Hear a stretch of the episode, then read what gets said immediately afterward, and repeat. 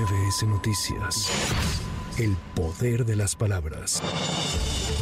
El grupo interdisciplinario de expertos independientes sobre el caso Ayotzinapa presentó su último informe sobre el caso en el que revela que el destino y el paradero de los 43 estudiantes normalistas no ha podido determinarse debido a las redes de complicidad entre los agentes del Estado y el crimen organizado. Dicen que podría haber documentos oficiales específicamente de la Secretaría de la Defensa Nacional donde se precise el paradero de los jóvenes y denuncian el ocultamiento sistemático y persistente de las autoridades sobre el caso a pesar de la orden presidencial para abrir los archivos. Este es un escenario, tengo que de la desaparición de los jóvenes. ¿Estaba la Policía Federal durante el tiempo de desaparición de los jóvenes? Sí. Durante el tiempo de la desaparición de los del ataque a los eh, estudiantes y al chofer estuvo. Policía Ministerial estuvo en la zona del Palacio de Justicia también. De acuerdo con una encuesta realizada por la empresa Encol, el candidato de Movimiento Ciudadano a la presidencia en el 2024 debería salir del norte, pues el alcalde de Monterrey, Luis Donaldo Colosio Riojas, encabeza las preferencias, seguido del gobernador de Nuevo León, Samuel García. Además, el 59% de los encuestados consideran que lo mejor es que vayan por la presidencia de forma solitaria, mientras que apenas el 21 recomiendan que se sumen al Frente Amplio. El ex canciller Marcelo Ebrard asegura que la elección para 2024 no será de género sino de experiencia y capacidad. En conferencia de prensa desde Coahuila, el aspirante morenista dijo que le va ganando a Claudia Sheinbaum en las encuestas y habría que preguntarle a ella si se incorporaría a su proyecto. Se va a dificultar lo de Claudia porque le vamos ganando. Cuando aquí en Coahuila estamos hablando de las encuestas.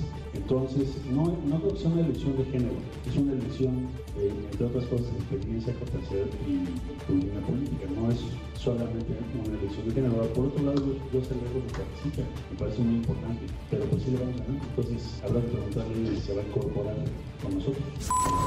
El aspirante por el Partido del Trabajo, Gerardo Fernández Noroña, calificó de una patraña en la campaña de la senadora del PAN, Xochil Gálvez, respecto a que vendiendo gelatinas y tamales, una persona puede volverse millonaria. Desde Oaxaca, calificó como perverso el discurso de la derecha respecto a que quieren atentar contra Xochil Gálvez. La derecha va avanzando en su insidia, diciendo que podemos asesinar a Xochil Gálvez. ¿A cuenta de qué? Nosotros no somos represores, no somos asesinos, no somos perversos, nunca, o sea, eso es lo que hemos sufrido. ¿Cómo vamos nosotros a jugar ese papel del esnable? Nosotros tenemos principios, tenemos ideales. La verdad es que es una perversidad. El presidente de la Cámara de Diputados, Santiago Krill Miranda, minimizó la denuncia que presentó en su contra el morenista Alejandro Robles por supuesto uso indebido de recursos públicos. Advirtió que solo se está haciendo perder el tiempo al Estado mexicano para perseguir a los verdaderos delincuentes. Están haciendo perder el tiempo y recursos del Estado mexicano, porque en vez de perseguir a quienes son auténticamente merecedores de ser perseguidos por la Fiscalía y encausados ante los tribunales, pues le van a restar tiempo. Este, que no pierdan su tiempo, que si quieren ver la página de transparencia de la Cámara, ahí está todo, todo lo que ha sido eh, la administración que he tenido en la Cámara, y hay plena transparencia. Para MBS Noticias, Javier Bravo. MBS Noticias. El poder de las palabras.